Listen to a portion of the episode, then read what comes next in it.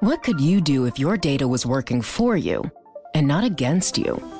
With Bloomberg delivering enterprise data directly to your systems, you get easy access to the details you want, optimized for higher level analysis, and financial data experts committed to helping you maximize your every move.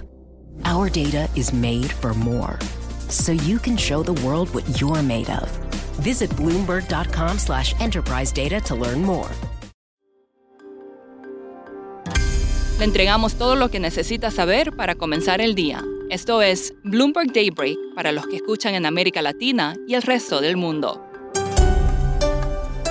Buenos días y bienvenidos a Bloomberg Daybreak América Latina. Es miércoles 23 de agosto de 2023, soy Eduardo Thompson y hoy tenemos contracción económica en Europa, una planta secreta de Huawei y la historia de un inusual aliado de la selva amazónica en Colombia.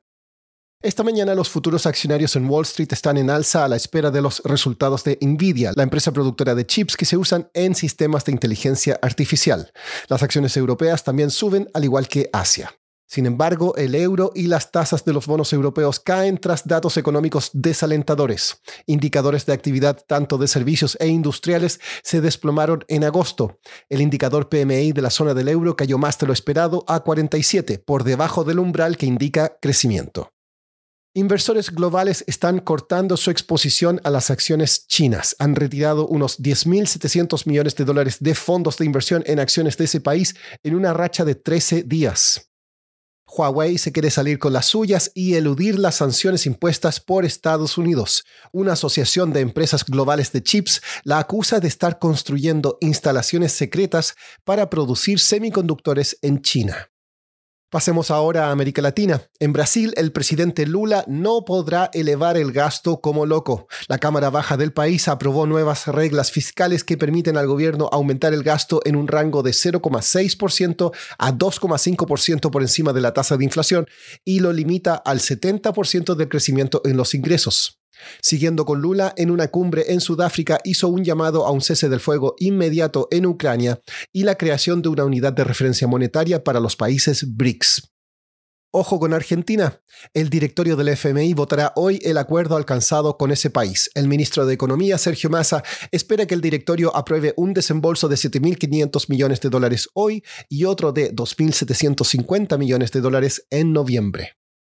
Chile se declaró libre de gripe aviar. El anuncio permitirá al país reanudar exportaciones a países como China. Siguiendo en Chile, fuertes lluvias han desbordado ríos, inundado ciudades y provocado fuertes daños a su producción agrícola. Como les comentaba al comienzo, la selva amazónica en Colombia tiene un particular aliado. En el departamento de Guaviare, un líder de las FARC que ha rehusado a deponer las armas, ha creado un régimen del terror para quienes dañan la selva. Matthew Bristow, periodista de Bloomberg News en Bogotá, nos cuenta más de este dirigente, conocido con el nombre de Chapa, Iván Mordisco. Iván Mordisco era miembro de las FARC durante varios años y en 2016, cuando las FARC hicieron un proceso de paz, él no quiso. Entonces regresó a la selva, formó un nuevo grupo y ahora está controlando gran parte de la Amazonía colombiana. No se sabe exactamente por qué toma esa decisión de proteger la selva. Una posible explicación es que el gobierno de Gustavo Petro, que llegó al poder en 2022, mandó una solicitud a él a través de conversaciones que están teniendo. Quieren hacer conversaciones de paz como formales y todavía están hablando todavía está en la fase exploratoria. Puede ser como un, gesto de buena voluntad para el gobierno de Petro, que pone mucho énfasis en proteger la selva. También puede ser que en la medida que su grupo va creciendo, necesita la selva para cubrir los movimientos de sus tropas del ejército y de la fuerza aérea. También esos grupos guerrilleros viven cuando están buscados por la, por la fuerza pública, viven cazando animales, pescando en los ríos, entonces tienen prohibido la, la pesca y a la caza de animales también. Matthew, ¿cuáles son los castigos que Mordisco impone si uno no sigue sus reglas de protección de la selva?